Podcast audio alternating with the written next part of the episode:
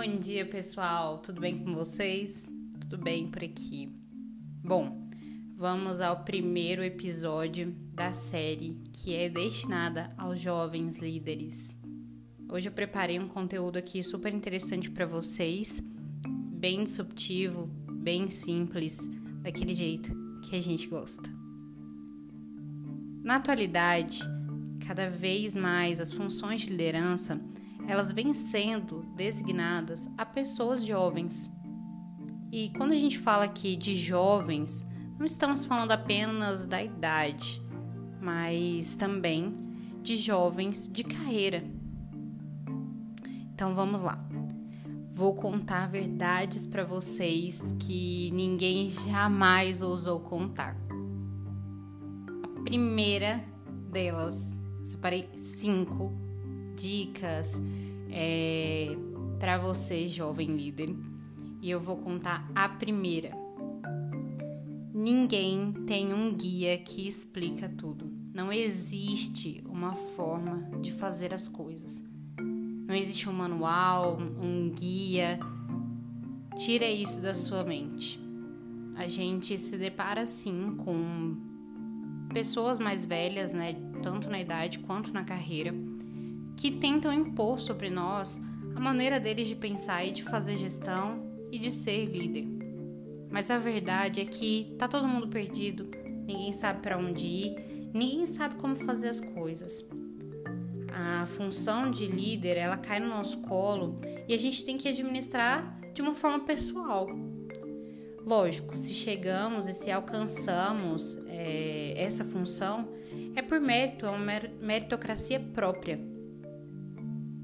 Mas como eu vou desenvolver isso aí é uma forma completamente pessoal. Então, a gente só vai aprender errando, acertando, e é isso.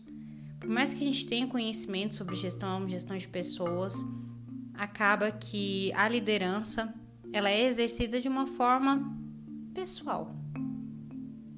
A segunda dica que eu trago para você Hierarquia. A hierarquia é uma merda. Sim, acredite nisso.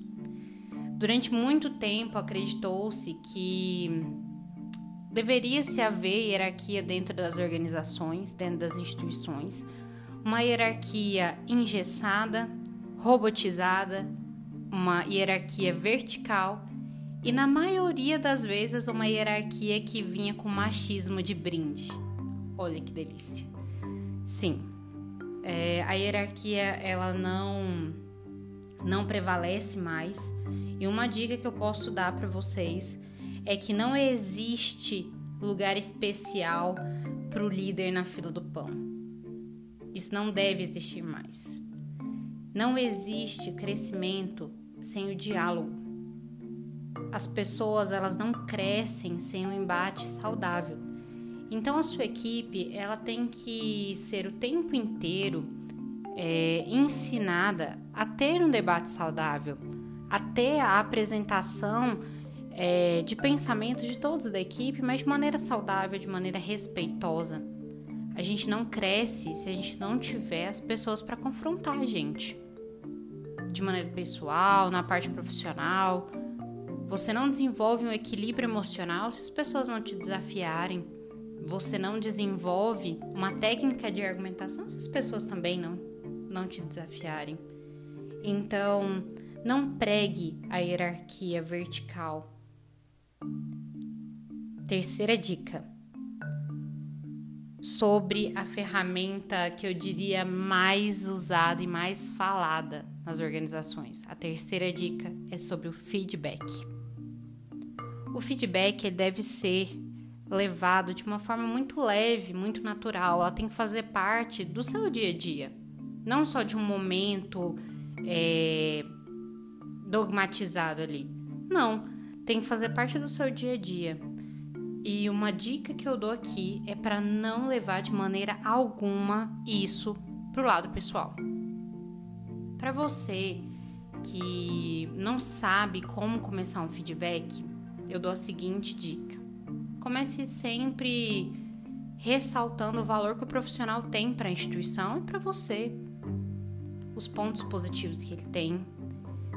Troque as frases é, eu acho pela frase a organização ela preza por esse tipo de conduta.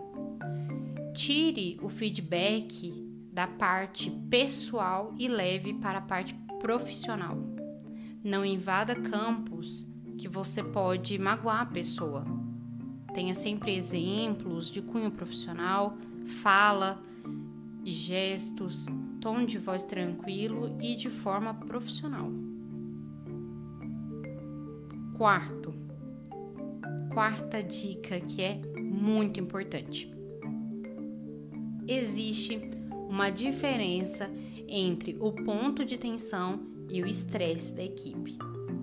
É interessante sim que a equipe ela trabalhe sobre um certo nível de tensão, para que todos produzam, tenham um nível bom de produtividade. É interessante sim, mas o estresse começa a causar doenças psicossomáticas nos seus colaboradores.